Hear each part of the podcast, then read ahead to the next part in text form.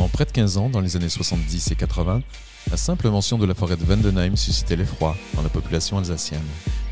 Les disparitions et les enquêtes s'y sont succédées sans qu'aucun coupable ne soit jamais identifié. Encore aujourd'hui, les ou le responsable du décès d'une dizaine de personnes reste impuni.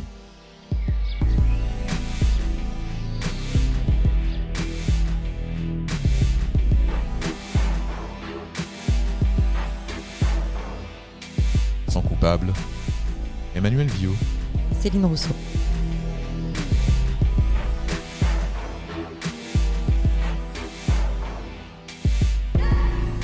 Certains à l'époque parlent d'une forêt maudite et la presse, pourtant toujours sobre, finit par se demander si elle n'est pas hantée par un meurtrier sadique. On ne va pas rentrer aujourd'hui dans des considérations nature un peu magiques, mais quand même, la succession des affaires de meurtre dans un même lieu est troublante. D'abord, Céline, restons sur les faits.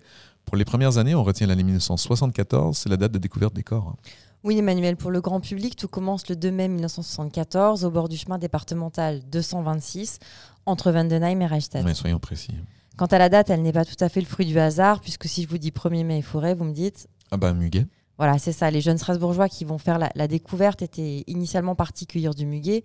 Alors pourquoi le 2 mai et pas le 1er Parce que la veille, il s'était dit, probablement à juste titre, hein, qu'il y aurait trop de monde dans la forêt. C'est donc le lendemain qu'ils ont garé leur voiture dans la forêt de Göttertheim, juste à côté de celle de Vandenheim. Et les voilà partis en quête du fameux muguet. L'histoire dit pas s'ils ont pu rapporter chez eux de beaux bouquets, mais ce qui est sûr, c'est que sur place, ils ont trouvé autre chose. Hein.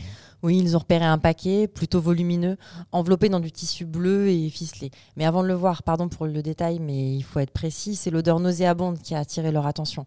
Et ensuite, quand ils se sont approchés, ils ont vu quelque chose qui dépassait. C'était un os humain. Et ils vont immédiatement alerter les gendarmes. Voilà, qui, arrivés sur place, identifient rapidement cet os comme étant un os de pied. Puis ils ouvrent le paquet bleu, qui est en fait une veste maintenue en boule par un ceinturon. Et dedans, eh bien, il y a d'autres restes humains. Hey, I'm Ryan Reynolds. Recently, I asked Mint Mobile's legal team if big wireless companies are allowed to raise prices due to inflation. They said yes. And then when I asked if raising prices technically violates those onerous two-year contracts, they said, "What the f*** are you talking about? You insane Hollywood ass." So to recap, we're cutting the price of Mint Unlimited from $30 a month to just $15 a month. Give it a try at mintmobile.com slash switch. $45 up front for three months plus taxes and fees. Promo for new customers for limited time. Unlimited more than 40 gigabytes per month. Slows. Full terms at mintmobile.com. Alors en fouillant le secteur, hein, pas très loin de là, les gendarmes trouvent cette fois dans un sac plastique d'autres ossements, une paire de bottines, deux pantalons, une veste, une montre et une clé. L'autopsie qui va suivre va révéler que les ossements appartiennent à trois hommes décapités et dépecés à la scie à métaux. Et pour le moment, on n'a retrouvé ni leur tête ni leurs mains.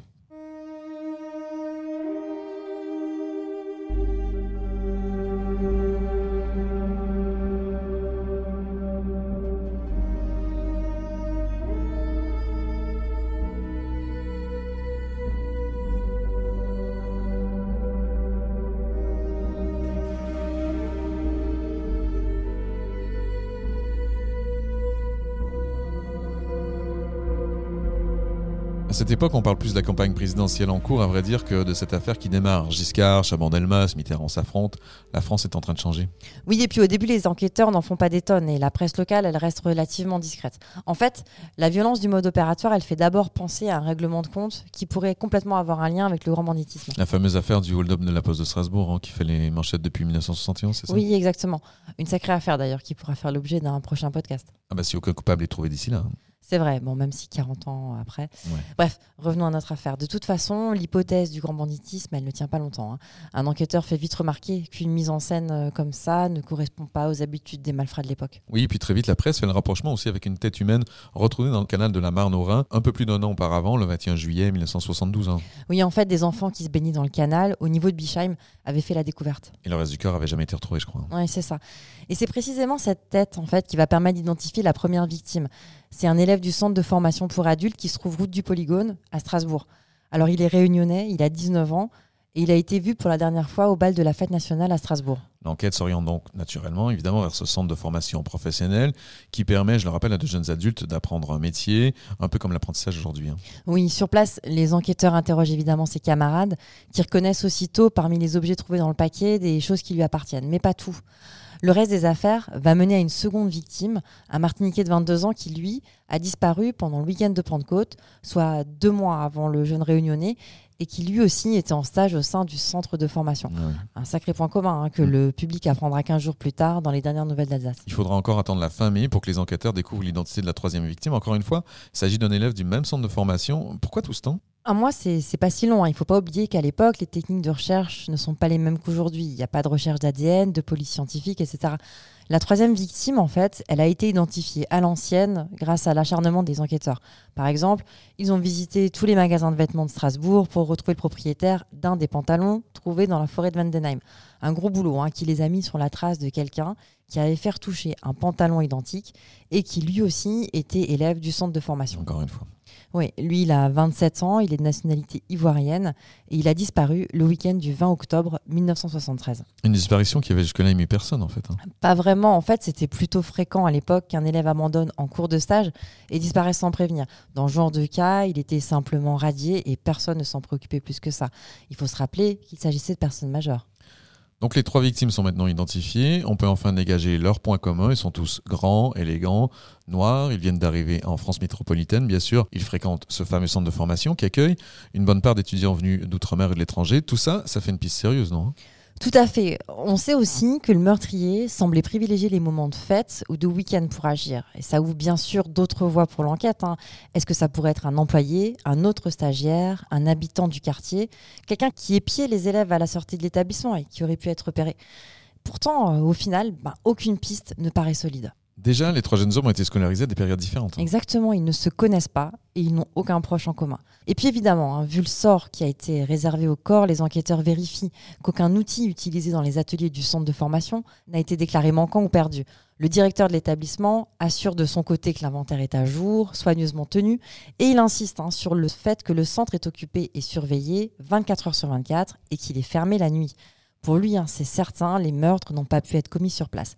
Mais alors où?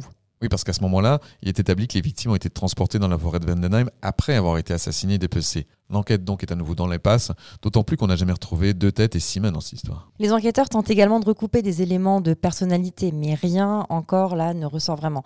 Les victimes sont décrites, du moins les deux premières, comme des stagiaires modèles, sans histoire, travailleurs, mais ça va pas plus loin. Et comme souvent dans ce genre d'affaires, quand on ne trouve pas, on se met à imaginer toutes sortes d'histoires. Les journaux de l'époque parlent d'un dément ou même de détraqué sexuel, alors que l'aspect sexuel n'est pas avéré. hein. On évoque surtout des meurtres rituels. On parle pas encore de tueurs en série à l'époque. hein. Non, non, c'est le terme rituel qui revient. Meurtre rituel, sacrifice rituel, au sens d'un acte qui serait codé, donc oui, ritualisé.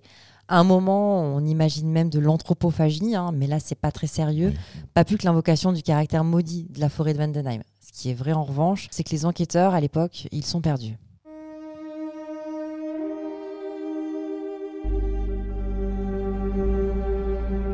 Aujourd'hui, ces trois meurtres restent sans coupable.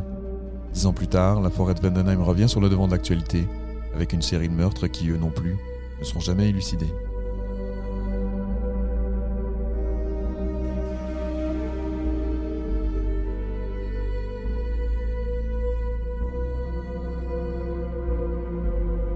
Céline, on peut dire que la forêt de Vandenheim est très prisée des promeneurs et des assassins. On peut, Emmanuel, on peut, mais c'est souvent le cas, hein, des lieux un peu discrets, retirés.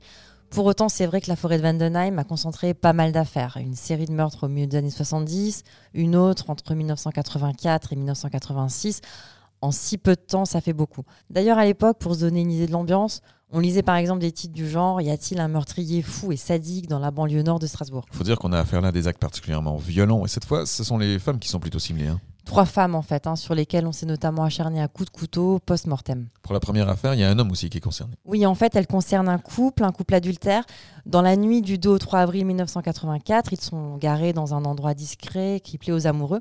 C'est la forêt de Lampertheim entre Vandenheim et Mundolsheim. Ça fait environ six mois qu'ils se fréquentent et ce soir-là, ils sont de retour d'une soirée passée chez des amis communs. Ils ont été surpris euh, en plein débat, en fait. Oui, par trois décharges de chevrotine. Il y en a une qui traverse la vitre et qui se loge dans l'aisselle droite de l'homme, l'autre qui le touche au thorax. Sa compagne, elle, elle reçoit la troisième, à bout portant, en plein visage. C'est violent. Et c'est pas fini. hein. L'assassin s'est ensuite acharné sur le corps de la femme. Il la larde d'une quinzaine de coups de couteau à la poitrine et dans le bas des reins. C'est un chauffeur-livreur qui va découvrir la scène le lendemain matin. Et très vite, on va s'apercevoir que dans la voiture, il n'y a ni papier d'identité, ni sac à main. Malgré tout, les enquêteurs vont trouver rapidement qui sont les victimes. hein. La femme, elle a 47 ans, elle est mariée et mère de quatre enfants, et l'homme a 36 ans, il est marié lui aussi. Bien sûr, les regards se tournent tout de suite vers les conjoints. Oui, évidemment, mais ils ont tous les deux des alibis imparables. Alors du coup, qu'est-ce qu'il reste aux inspecteurs maintenant pour retrouver le meurtrier de ceux qui ont été baptisés à l'époque les amants de Vendenheim? À vrai dire, euh, rien du tout.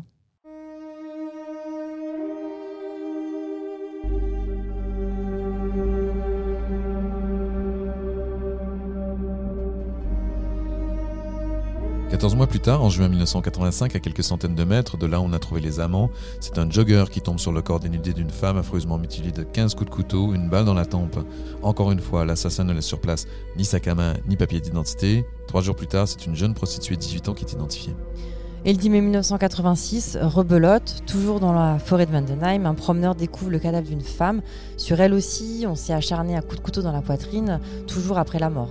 Cette fois, l'identification de la victime sera plus difficile. En effet, parce que contrairement au cas précédent, le meurtrier ne s'est pas contenté de faire disparaître les papiers d'identité ou un sac à main. Il a été plus radical. hein. Il a aspergé le corps d'essence et il y a mis le feu. Ça explique aussi hein, pourquoi il va falloir 9 mois pour trouver le nom de la victime. C'est le 6 février 1987 précisément qu'on apprend enfin qu'il a disparu de Vendenheim grâce à une empreinte dentaire réalisée chez un dentiste de Ken. Exactement. La victime habitait à Strasbourg, mais elle était allemande. Elle était sans emploi, vivait seule. Elle était séparée depuis 3 ans de son mari et c'est lui qui avait la garde de leurs trois enfants. Elle avait 40 ans et on sait qu'elle était devenue une habituée des lieux nocturnes de Strasbourg et Quelle.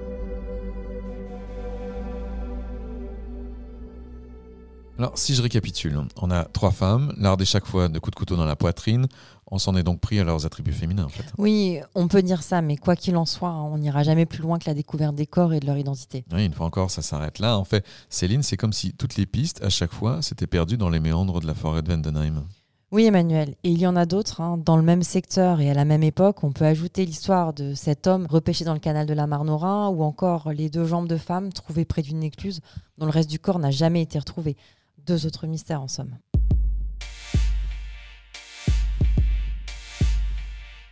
Ces deux séries de meurtres ont apporté depuis toutes ces années plus de questions que de réponses, il faut bien le dire. Par exemple, le meurtrier des années 84-86 est-il le même que celui de la première série, à supposer qu'il y en avait chaque fois un seul? Ouais, c'est peu probable. hein. Les modes opératoires, comme on dit, ils sont très différents. Pareil pour le profil des victimes. D'abord des hommes exclusivement, ensuite surtout des femmes. Alors finalement, Céline, est-ce qu'on aurait eu là affaire à deux tueurs en série au même endroit dans un intervalle de 10 ans? Pour être tout à fait précise, Emmanuel, je dirais qu'on n'en sait toujours rien.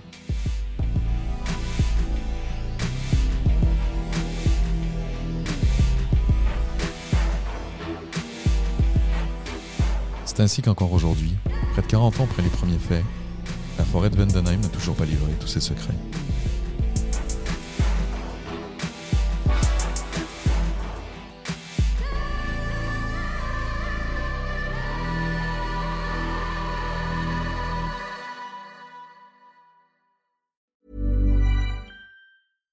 Brought to you by Lexus. Some things do more than their stated functions, because exceptional things inspire you to do exceptional things. To this select list, we add the all new Lexus GX. With its exceptional capability, you'll see possibilities you never knew existed, sending you far outside your comfort zone. But as much as the GX challenges you, it also spoils you. Its intuitive technology and luxurious features mean that wherever you go, you'll never go without. Live up to it. The all new Lexus GX.